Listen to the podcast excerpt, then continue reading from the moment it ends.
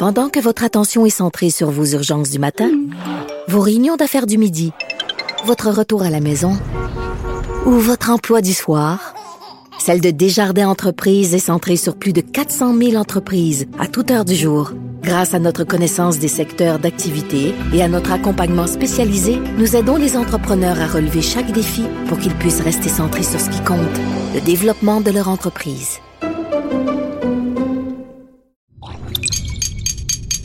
Cube Radio. Il connaît tous les dessous de la politique. Chef du bureau d'enquête de l'Assemblée nationale. Antoine Robitaille. Là-haut sur la colline. Là-haut sur la colline. Cube Radio. Bon jeudi à tous. Aujourd'hui à l'émission, est-ce que les droits culturels et à l'éducation de jeunes Inuits placés dans les centres jeunesse du sud du Québec ont été bafoués? On en discute avec Nada Boumefta, notre chroniqueuse juridique, à partir d'un rapport d'enquête accablant de la Commission des droits de la personne et des droits de la jeunesse. Il y a un aspect linguistique dans ce dossier. Mais d'abord, mais d'abord, vu qu'on fait relâche demain, ben on fait comme si c'était vendredi. Bref, c'est le dialogue des barbus. C'est pas moi qui dis ça, c'est mon tonton Thomas. C'est pas moi qui dis ça, c'est mon tonton Thomas. Y a sa barbe qui pique un peu, y a des grosses taches sur son bleu. Mais tonton, l'air de rien, a de l'or dans les mains. Mais tonton, l'air de rien, a de l'or dans les Bonjour Thomas Mulcair. Salut l'autre barbu. Notre barbu, notre tonton Thomas, accessoirement collaborateur à la Joute, chroniqueur au Journal de Montréal et à The Gazette. Je t'ai d'ailleurs Ben oui. lu, Tom, sur François Legault et le projet de Ben loi 96 sur la langue française. Oui. Il me semble que ton ton est un peu différent de celui que tu adoptes dans le Journal de Montréal. Ce qui m'a frappé, c'est que tu sembles dire que le fédéral, qu'Ottawa laisse le Québec violer librement les droits des anglophones et des minorités religieuses. Et il me semble que c'est une accusation grave et elle est, fondée sur quoi? Ben, en fait, l'article 133 de la de l'Acte de l'Amérique du Nord britannique, comme c'est appelé dans le temps, la Constitution de 1867, donne le droit, que ce soit pour les francophones au Manitoba ou les anglophones au Québec, d'utiliser les deux langues en matière de justice et de loi. Et j'étais, par exemple, avocat à la direction des affaires législatives du ministère de la Justice du Québec au mois de décembre 1979, lorsque la Cour suprême a statué dans l'affaire Peter Blakey qu'ils avaient l'obligation d'adapter les lois dans les deux, deux langues. Donc, ça a été restitué au Québec et restitué, mais beaucoup plus tard, au Manitoba en même temps. Et le hasard de ma carrière a fait en sorte que j'ai travaillé au procureur général du Manitoba. J'étais responsable de la révision et de la préparation Hmm. de cette version française. Ben oui. Donc, je suis très sensibilisé à cette obligation constitutionnelle. Une loi, on dit souvent en, en matière de, de pratique euh, juridique et d'interprétation des lois, on dit il faut interpréter une loi dans son contexte. Alors, c'est quoi le contexte de ces deux changements proposés par François Legault? Il est en train de dire, moi, je ne touche qu'à la Constitution du Québec, donc je n'ai même pas besoin d'une motion à la Chambre des communes et du Sénat, comme Lucien Bouchard l'avait fait pour les changements des commissions scolaires. Il dit, moi, j'ai pas besoin de ça. Mais le problème, c'est que changer la Constitution du Québec, c'est faire des choses comme changer le nom de notre législature provinciale en Assemblée nationale. Ça, c'est notre Constitution. On n'a pas besoin de la permission de qui que ce soit. Abolir le Conseil euh, législatif. Ah, c'est un parfait exemple. Pour les gens qui ne se souviennent pas, le Conseil législatif, c'était le Sénat québécois. On avait le Salon Rouge avec des non-élus qui étaient payés grassement pour rien faire. Oh. Et finalement, on s'en est débarrassé aux années 60. Donc, c'était un peu notre, notre scénario, nous autres. Ça, c'est changer la Constitution du Québec. Ici, à sa face même, on, on, on essaie d'argumenter, euh, et c'est c'est la thèse de, de la CAQ, ils disent, ben, affirmer que le Québec est une nation. Eh, une attention, nation attention, pas, ju- pas juste de la CAQ, de, de ton ancien collègue Benoît Pelletier, qui est un constitutionnaliste. C'est sa spécialité. Oui. Ouais, mettons. Euh, Oh, oh, oh, c'est quoi ce Euh, mettons-là, euh, Tom?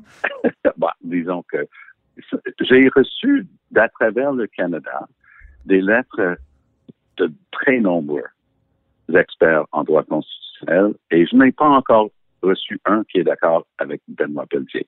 Disons juste ça pour être charitable. Et le contenu euh, est, assez intéressant. Donc, disons ceci, que si effectivement on peut changer la Constitution de 1867, on peut le faire de plusieurs façons différentes selon l'intensité de ce qu'on essaie de faire, l'obligation accroît. Donc, le plus simple, c'est changer tes propres affaires. On vient de donner deux exemples sur lesquels on est d'accord. Pas besoin de la permission de quoi que ce soit. Ça, c'est l'article 45. Dès que ça touche à la langue française ou anglaise, et dès qu'il s'agit de quelque chose un peu plus formel, que c'est la province même, mais on, a, on doit quand même aller chercher une motion à la Chambre des Mais- communes oui. et au Sénat. Mais là, il y a donc ça, c'est Justin celui- Trudeau qui a dit que c'était que, que Justin Trudeau a dit c'est que ça qui est tellement fascinant cette semaine, parce que je ne sais pas si tu l'entends de Québec, mais le bruit qu'on entend d'Ottawa et du bureau de M. Trudeau depuis deux jours, c'est bip, bip, bip, le camion en train de reculer. Hier, en ondes, c'était fabuleux d'entendre David Lametti essayer de dire que le fédéral allait mettre une loi pour réaffirmer que ces changements-là par le GO ne peuvent pas affecter les droits linguistiques devant les tribunaux ou devant l'Assemblée nationale. Soyons clairs. J'ai dit au départ qu'une loi s'interprète dans un contexte. écoute, C'est quoi le contexte? En ce qui se concerne le bilinguisme dans les lois et devant les tribunaux? Euh, Il, il suffit de regarder la guerre larvée Mm. entre le pouvoir judiciaire et le pouvoir Mais- exécutif, entre Jolin Barrette et la juge en chef du Québec. Il dit, c'est moi qui décide qu'on a besoin comme bilinguisme, mais la juge dit, non, non, c'est les tribunaux qui doivent euh, veiller au respect de la Constitution. On l'article lit 92 attends. donne, euh, donne le- la responsabilité à Québec de, euh, d'administrer les tribunaux. Il, il peut dire, il peut décider ça. Eh oui.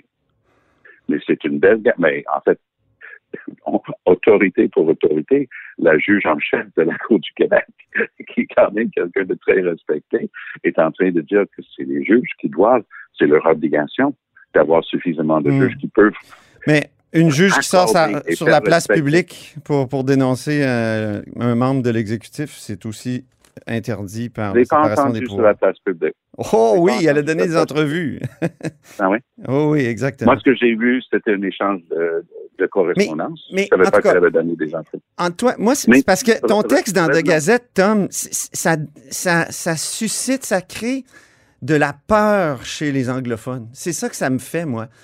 On dirait Bah, en que tu t'appuies sur des boutons dans The Gazette qui vont faire que les, les anglophones de Montréal, certains qui sont unilingues, qui n'ont pas accès à nos médias francophones parce qu'ils comprennent rien à, à notre langue, vont penser qu'il y a un gouvernement à Québec qui veut violer les droits des anglophones, qui veut violer les droits des Parfaitement. minorités religieuses. Et donc, euh, toute personne qui va vouloir, euh, comment dire, faire d'un compromis avec ce gouvernement-là, va se ramasser comme Greta Chambers dans le temps, quand elle, avait voulu au moins entamer un dialogue avec les nationalistes. Elle s'est fait traiter de Chamberlain parce que c'était une, Mm. une référence euh, à, à l'histoire nazie. Donc, et c'est- et ça, moi, qui, dans ton texte ce matin, qui, qui me. Je, je me dis, mon Dieu, mais pourquoi il veut leur faire peur à ce point? Toi qui es un passeur, qui a de- un pied dans chaque communauté, là, tu leur dis, le fédéral ne vient même pas à votre rescousse. C'est ça que tu leur dis. Puis, puis tu dis aussi, le go, il veut faire la souveraineté. C'est un crypto-souverainiste. Moi, j'ai- comme l'impression que c'est plutôt. c'est pas un crypto-souverainiste. C'est un gars qui s'est toujours vanté d'être plus souverainiste que les souverainistes avec qui Ben, il siégeait. Pas depuis 10 ans. honnêtement, pas depuis 10 ans. Là. Dans l'entrevue que je cite, qui date de l'élection de 2018, il est en train de dire que ça n'a pas marché de faire la souveraineté dans une grande soirée, et donc il faut y aller étape par étape. Mais étape par étape de quoi? Non, Donc, mais c'est est pas la souveraineté dans une grande soirée, c'est le, c'est le, le- le fédéralisme. Transformer le fédéralisme en une grande soirée. C'est à ça qu'il Ben, faisait référence pas dans la, la- sûr. la citation que tu donnes. Je suis pas sûr que les, les, les deux référendums étaient pour transformer le fédéralisme, Antoine. Mais si tu On est le permets, 20 je mai aujourd'hui. Il y a 41 ans, Pierre Elliott Trudeau a promis de réformer le, le fédéralisme. Il a gagné avec un non, une majorité claire. Puis après ça, il a fourré le Québec. Je veux dire, c'est vrai ça, non? ben, sur ces mots euh, délicats, euh, Excuse-moi. me permettre de, de poursuivre euh, l'analyse que tu me sembles de faire. Parce que la semaine dernière, dans le Journal de Montréal, j'ai dit la même chose. J'ai dit que Lucien Bouchard, lorsqu'il a voulu changer la Constitution, il a compris parce qu'il avait besoin de ce changement-là pour transformer les commissions scolaires Mais religieuses. c'est pas la même formule d'amendement. C'est la formule d'amendement bilatéral. C'est pas la même. Ah, Antoine, à- à- sur tout le respect que je te dois, tu me poses des questions et j'essaie de te répondre. Si tu veux poser des questions et donner la réponse à ma place, je vais juste t'écouter. Oui, mais il faut Si juste que les faits soient, réels. Il faut que les faits soient là. Je- moi, je, comme intervieweur, je dois, je dois m'assurer que les faits soient, soient, soient, soient justes. Parce qu'effectivement, c'est un, un peu le- la beauté de la liberté d'expression et la liberté de la presse, c'est qu'il peut avoir deux points de vue sur un même sujet. Donc, les faits ne, ne sont pas euh, le propre d'Antoine Robitaille. Moi aussi, j'ai des faits je suis en train d'essayer d'exposer dans ma discussion. Donc, lorsque Lucien Bouchard a voulu remplacer les commissions scolaires dites confessionnelles, protestantes et catholiques, par des commissions scolaires linguistiques, ça lui prenait un changement constitutionnel. Ça, c'était au terme de l'article 43 parce que c'était clair, ça touchait à ce droit-là. C'est tout aussi clair que ça touche au droit linguistique, que M. Legault est en train de proposer. Donc, lui, il a la prétention de dire que chaque province peut faire sa propre constitution et faire des modifications à la Constitution du Canada. C'est qu'on ne peut pas tomber dans l'oreille d'un sourd. Puis, dans les provinces de l'Ouest, pense justement au francophone au Manitoba, mais pense aussi à des questions comme le système de péréquation au Canada que M. Kenny, le premier ministre d'Alberta, veut démontrer. Si c'était possible, aussi simplement que ça, de dire, moi, j'ai le droit de changer la constitution de ma province et c'est moi seul qui décide qu'est-ce que la constitution de ma province et, et pas d'autre chose. Là, on, est en train de créer une jolie situation où il y a personne qui va pouvoir savoir c'est quoi, à un moment donné, la constitution du Canada. C'est le, c'est le fondement même. Et le droit d'utiliser l'anglais et le français, c'est dans les tribunaux, c'est dans les lois. Et si on regarde le projet de loi 96, la guerre lardée avec le, le- l'aspect judiciaire du gouvernement est encore là, et on enlève dans certaines dispositions des droits qui existaient pour faire des choses en anglais et français. Il y a des changements au sein du Code civil, Code de procédure civile, et ainsi de suite. Donc, oui, c'est une discussion très sérieuse. Et François Legault, contrairement à Lucien Bouchard, n'a pas besoin de ce changement-là. Si jamais ça lui était refusé, c'est un gain politique pour lui. Mais C'est ça pour fait, ça que c'est très différent. Mais ça fait des années que le Québec veut se faire reconnaître un statut particulier euh, dans la Fédération canadienne. Euh, écoute, c'est, c'est- c'est- c'est- ça remonte à- aux années 60, là. Et Ben, ça a sûr. toujours échoué. Et là, il y aurait une manière de concrétiser quelque chose dans la, con- dans la Constitution qui a finalement été reconnu euh, par le Parlement fédéral en 2006, qui était reconnu d'ailleurs par le parti que tu as gouverné, le parti, euh, le, le NPD, dans la, dans la déclaration de Sherbrooke. Alors, est-ce que la Constitution ne peut pas être un arbre vivant, comme ne cesse de nous le répéter la Cour suprême, et accepter ce type d'évolution euh, que, que- que le Québec propose dans, dans cette loi? Ben, exactement ce que je dis dans cet article dans la Gazette auquel tu fais référence. Dis, s'ils prennent la voie qui est prévue, qui est l'article 43, ça va donner lieu à un bon débat et une bonne analyse. Et justement, c'est ça qui manque ici. Parce que lorsque Bouchard a fait son changement, il y a eu un excellent débat dans la communauté anglophone qui allait affecter. Il y en a certains qui disaient, mais changer les, les écoles, les, les commissions scolaires protestantes, c'est un peu notre garantie contre euh, le pouvoir de, de Québec dans nos affaires. Et moi, j'ai fait partie de ceux qui ont argumenté, non, c'est un bon changement qui reflète la réalité d'aujourd'hui. Et j'ai donné le discours de l'opposition officielle à la- à l'Assemblée nationale là-dessus, Antoine. Donc, ce sont des réalités que je vis depuis très longtemps.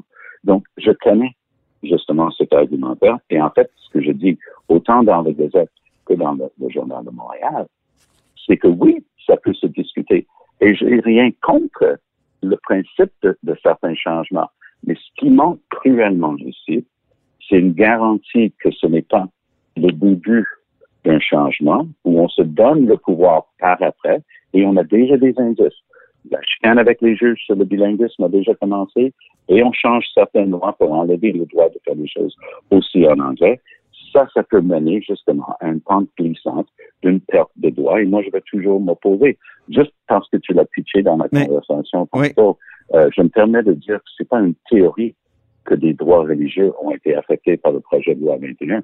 C'est une loi à sa face même discriminatoire parce qu'il y a une chapitre là-dedans qui ne peut s'appliquer qu'aux femmes musulmanes aux musulmanes. Ben Et non. donc, oui, il y a de la discrimination là-dedans.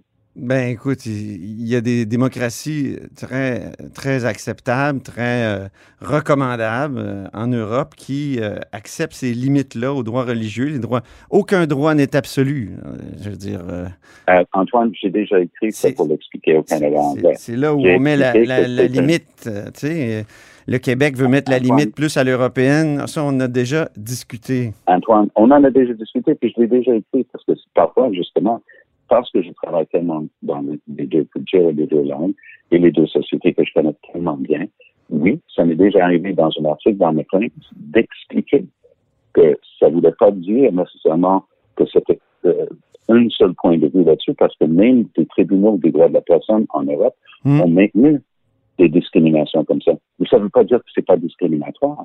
C'est discriminatoire certains moments. Oui, mais il s'agit de savoir où, où on place la limite de la, de la, aux, droits, aux droits religieux. Euh, mais ta dernière phrase, là. The absence in Ottawa of anything resembling a strategy for def- defending rights is increasingly worrisome. Et, et c'est, c'est- moi, cette phrase-là, je- je- je- j'en reviens pas. Donc, t'appelles, au fond, euh, Ottawa à intervenir un peu comme, euh, je sais pas, moi, euh, dans le cas de Roncarelli contre Duplessis, on se souvient peut-être de cette euh, fameuse cause où Frank Scott, le maître à penser de Pierre Elliott Trudeau, avait défendu les droits religieux de, Roncarelli. On, est- on est- c'est un peu comme, c'est comme si on revivait ça euh, et que Ottawa devait intervenir pour défendre euh, les droits contre un gouvernement oppresseur. Est-ce que c'est, c'est l'impression que j'ai? Est-ce que, est-ce que c'est, c'est, c'est ton sentiment? Ben, c'est intéressant que tu mets ça dans le contexte de Roncarelli contre Duplessis, parce qu'effectivement, pour, pour, mémoire, pour les gens qui nous écoutent, euh, Roncarelli était propriétaire d'un restaurant. Il donnait de l'argent pour défendre les Témoin de des lois de cadenas. De, de M. Duplessis, notamment qui étaient des témoins de Jéhovah. Il n'en était pas lui-même. Et ils ont enlevé son permis d'alcool, donc il a perdu son restaurant. Et les gens ont dit, mais il faut faire quelque chose contre ce comportement-là. Il faut avoir une vision qui, qui cherche à s'assurer que les droits sont respectés, puis qu'on ne peut pas être de manière aléatoire privé de nos droits. Est-ce que Legault, Donc- c'est, comme Duplessis contre Roncarelli, selon toi? Ça, c'est un raccourci que je te ne préparer. OK. Euh, c'était un ami et un collègue, mais c'est un raccourci intellectuel qui n'est pas digne de ton niveau d'analyse habituelle. Et je m'excuse, je, je m'ob- je- je m'objecte à ce que tu fasses ce jeu-là avec moi. non, non, mais c'est pas un jeu. C'est pas un jeu, c'est une question que je te pose. maintenant. Maintenant que tu as largué ça, laisse-moi répondre. C'est un, un sujet sérieux. C'est le fondement même, justement, d'une société démocratique, c'est d'avoir des droits. Et quand je dis que le problème, c'est qu'à Ottawa, en ce moment, il n'y a personne avec une vision claire de ce que ça doit être et ce que ça prend pour assurer le respect des droits. Je suis en train d'appeler qui que ce soit par un nom. Ce que je suis en train de dire, c'est que ça prend des gens qui sont aussi organisés et structurés que Legault. Parce que Legault est en train de courir des cercles autour de Trudeau et sa gang de ce temps-ci. À Ottawa, ils ont donné cette réponse cette semaine. Ils, sont, ils essaient depuis lors de remettre la pâte à dents dans le tube parce qu'ils ont affirmé qu'il était possible, pas juste de changer la Constitution du Québec. Mhm. M. Trudeau a dit que c'était possible de changer la Constitution du Canada unilatéralement par une province. Et bonne chance de maintenir un pays si chaque province, pas juste le Québec, a le droit de décider c'est quoi la Constitution canadienne du jour au lendemain. Ça, c'est fondamental ce qu'on est en train. Si tu étais chef euh, du NPD, serait quoi ta position, Tom? je voudrais un débat. Je consulterai les communautés impliquées. Legault et Jolin Barrette disent ils veulent pas toucher à l'article 133. Très bien qu'on l'écrit. Et c'est ça, préserver des droits et pas ouvrir la porte en disant, ben, vous avez accepté la modification, ça parlait d'une seule langue officielle. C'est évident qu'on voulait plus avoir ce, ce fardeau d'avoir le bilinguisme institutionnel à, et traduire nos lois. On va revenir avec ce qu'on avait avec la version initiale de la loi 101 qui a proposé que le Québec fasse tout en, en français seulement, puis tôt ou tard, il y aurait éventuellement une traduction qui vaudrait ce qui vaudrait, mais on ne pourrait pas utiliser les deux langues. On- donc, on ajouterait quelque chose comme sous réserve de l'article 133. Non, mais ça fait partie d'un débat. Et c'est pour ça qu'il faut en débattre. Et c'est pour ça que 43 exige des motions. Parce que qui dit motion à la Chambre des communes et au Sénat dit débat. Et c'est ça qui manque cruellement aussi. C'est-à-dire qu'on on vit de plus en plus dans un, un état où on affirme et dès qu'on questionne et on dit, mais est-ce que vous êtes conscient de l'effet que ça peut avoir à d'autres chapitres, comme pour les centres manitobains ou ailleurs, euh, imaginez que le gouvernement de Nouveau-Brunswick décide demain de changer sa constitution pour changer son statut. Que- Qu'est-ce qu'il faudrait faire avec ça? S'il n'y a pas de vision claire de l'importance de la préservation des droits et de, de cette définition du Canada, ben justement, c'est ça que je suis en train de dire. À Ottawa, il n'y a pas ce moment. OK. Ben, écoute, euh, merci infiniment pour ce vrai dialogue euh, débarbu. Comme d'habitude. à, à la prochaine, l'autre. Salut, bonne journée. Salut, toi aussi.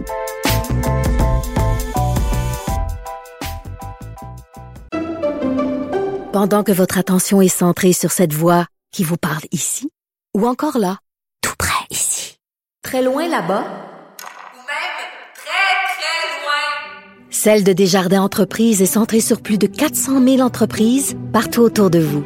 Depuis plus de 120 ans, nos équipes dédiées accompagnent les entrepreneurs d'ici à chaque étape pour qu'ils puissent rester centrés sur ce qui compte, la croissance de leur entreprise.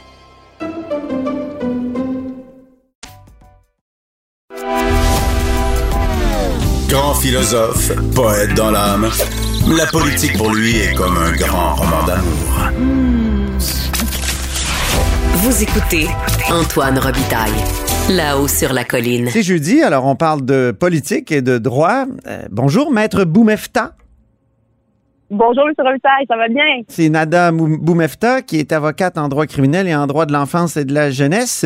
Oui, ça va bien, mais euh, il y a ce rapport-là qui est tombé sur les jeunes Inuits qui sont placés dans les centres jeunesse euh, ici euh, au sud, si je puis dire, au sud du Québec, euh, qui voient leurs droits culturels et à l'éducation bafoués. C'est une situation que vous, euh, Maître Boumefta, vous connaissez bien. Oui, malheureusement, euh, c'est une situation à laquelle on fait face régulièrement dans les dossiers de DPJ. Dans le Nord, plus spécifiquement, je pratique à Kuujjuaq, donc auprès des communautés inuites. Et la demande, par exemple, de la DPJ de placer un enfant en centre de réhabilitation est parfois demandée. Et c'est parfois dans l'intérêt de l'enfant de le faire, mais malheureusement, avec les enfants qui sont du Nord, pour utiliser le jargon euh, qu'on utilise dans notre terrain, ben, Ouais. on se voit obligé de les envoyer dans le sud, Oui. dans les centres de réhabilitation à Montréal, par exemple, parce qu'il manque de ressources dans le Nord. Et c'est là où on voit un, littéralement déchirement. J'ai- dit- euh, la- Il y a un détail que j'ai pas donné, c'est que le rapport en question a été produit par la Commission des droits de la personne et des droits de la jeunesse. Puis, euh, donc, c'est quels droits exactement qui sont bafoués, euh, Nada, dans ce cas-là des jeunes Inuits euh, placés dans des les centres de réhabilitation Les deux angles qui sont vraiment touchés, puis dont on fait mention dans le rapport, c'est surtout l'angle culturel et de l'éducation des enfants qui est atteint.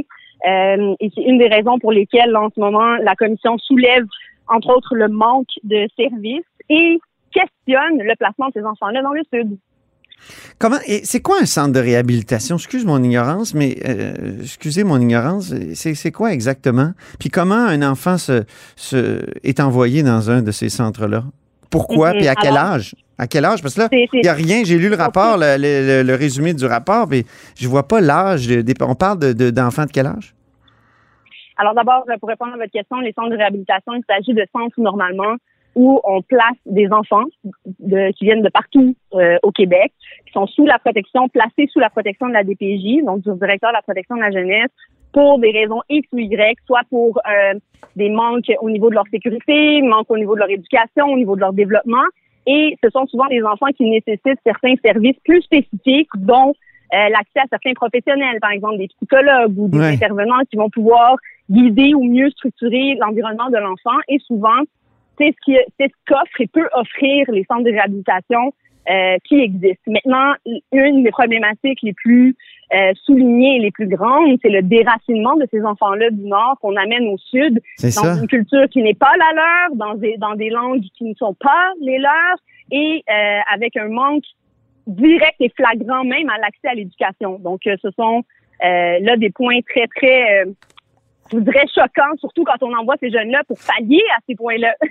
et finalement, on se retrouve à les envoyer dans des lieux qui finalement ne leur permettront pas de se développer dans un, environnement qui est adéquat et dans leur intérêt. On parle de, dans le rapport de, de jeunes Inuits hébergés qui euh, n'ont pas été scolarisés sur une période d'au moins 10 ans. Une Oui, décennie, oui. mais c'est épouvantable. C'est plus long qu'un cours primaire. Ben, définitivement. Et là, on voit euh, clairement que c'est, de un, un problème qui perdure et qui dure depuis longtemps. Euh, de deux, et pour répondre à votre question, M. Robitaille, aussi par rapport à l'âge des enfants, Ouais. normalement, les centres de réhabilitation, ça peut accueillir euh, des enfants euh, de l'âge de 6, 8 ans jusqu'à l'âge de 17 ans. là. Donc, on parle vraiment d'un, d'un, d'un vague, euh, de large spectre d'âge d'enfants. Euh, certains enfants, malheureusement, n'ont pas trouvé famille d'accueil, n'ont pas trouvé d'autres milieux où être, y vivre et se développer. Et malheureusement, on les envoie à ce moment-là dans les centres de réhabilitation avec des gens qui, on de qui on s'attend en tout cas que ces enfants-là reçoivent au minimum euh, l'éducation requise euh, sur notre territoire. Et malheureusement, ce que ça démontre, c'est qu'il y a eu un lac. Et ce lac-là vient d'où? Parce que ces jeunes-là ont de la diffi- difficulté à s'intégrer au niveau culturel et de la langue. Et à cause de ça, on les discarte. C'est troublant. Très troublant. Mais pourquoi pourquoi il n'y a pas de centre de réhabilitation dans, le- dans le Nord? C'est euh, une excellente question. Je voudrais que le- d'abord la solution, est-ce que c'est effectivement d'avoir un établissement physique, avoir un, un building, disons-le comme ça? Euh, Peut-être que oui, mais n'oublions pas que ce building-là, on doit le remplir de spécialistes, on doit le remplir d'intervenants, on doit le remplir de gens qui seront là pour offrir les services à ces jeunes-là. Et c'est de ça qu'on manque dans le Nord. Malheureusement, les gens qui vont y travailler, ils travaillent de façon éphémère. Il y a beaucoup de roulements. Euh, les gens n'y habitent pas nécessairement. Les professionnels vont monter dans le Nord à, à coup de une fois, deux fois par deux, trois mois. Donc, on voit qu'il n'y a pas rien de régulier ou euh, de suffisamment stable pour nous permettre d'avoir un, édifice euh, de la sorte dans le Nord en ce moment. Et à mon avis, là, on est loin là, du débat euh, au niveau des coûts ou de l'argent. C'est vraiment plus loin que ça. On parle aussi d'un manque de ressources humaines. Il y a l'aspect linguistique aussi. On dirait à lire le rapport, mais c'est pas super clair. Vu qu'ils n'ont pas d'éducation en français, euh, ils peuvent pas parce que le droit à l'enseignement en anglais, c'est sur le- un territoire autochtone. Or, eux sont déplacés, sont sortis du territoire. Donc, euh, vu qu'il n'y a pas d'éducation en français possible, il n'y a pas d'éducation tout court. On dirait que c'est ça. Exactement. Exact. Ben, en fait, c'est une des problématiques. Et juste pour souligner, peut-être décortiquer pour monsieur, madame, tout le monde au niveau de la loi, là, vous faites mention, effectivement, les Autochtones, normalement, se voient euh, en droit de recevoir une, édu- une éducation en Inuktitut, donc dans leur langue euh, natale. Mais euh, s'ils veulent recevoir une éducation en anglais, ils peuvent la recevoir dans le Nord. C'est euh, autorisé. Malheureusement, le règlement, la loi fait en sorte que si jamais ils changent de district, changent Ouais. de milieu, donc par exemple, vont dans le sud et là se retrouvent euh, dans un endroit où on enseigne majoritairement français, faut pas l'oublier, et que les écoles en anglais deviennent à ce moment-là des, ex- des exceptions. Alors, ils tombent dans euh, cette catégorie-là, et par ce fait même-là, on comprend par le rapport de la commission que ces enfants-là tombent entre euh, deux craques de plancher et finalement ne reçoivent pas leur éducation, ni dans leur langue natale, ni même en anglais. Et malheureusement, on connaît aussi toutes les autres problématiques euh, qui peuvent entourer euh, ce type de placement-là en centre de réhabilitation, comme par exemple les problèmes de consommation, l'alcool, la drogue, Ouais. le, et, et aussi, faut pas oublier tout ce qui est euh, méchanceté euh, entre les jeunes, euh, euh, ce qu'on appelle en anglais du bullying.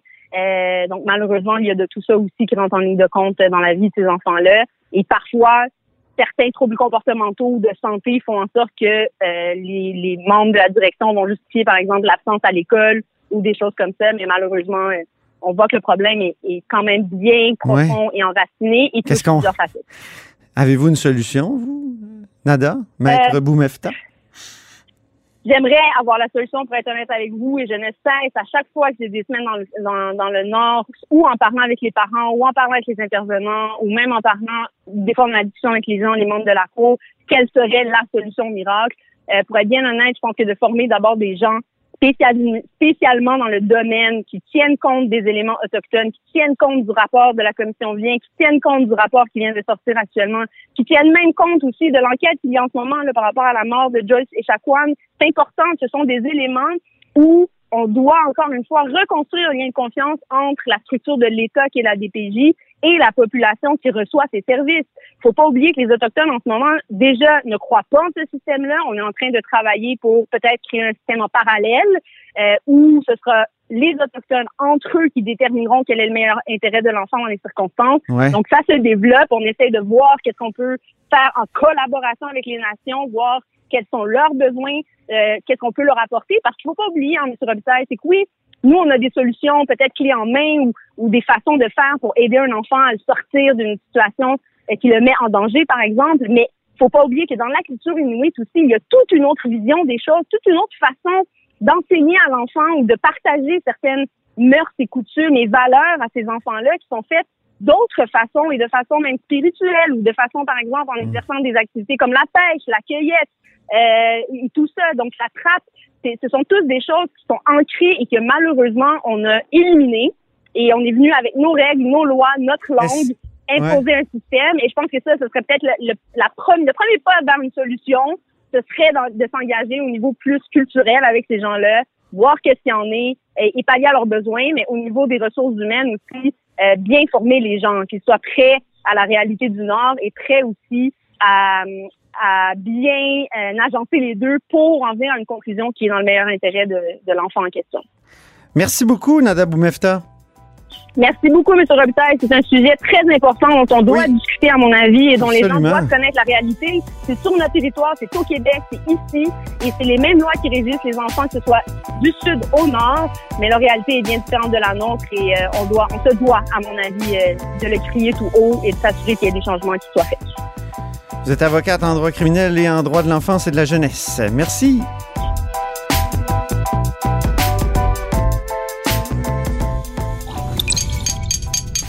Cube Radio.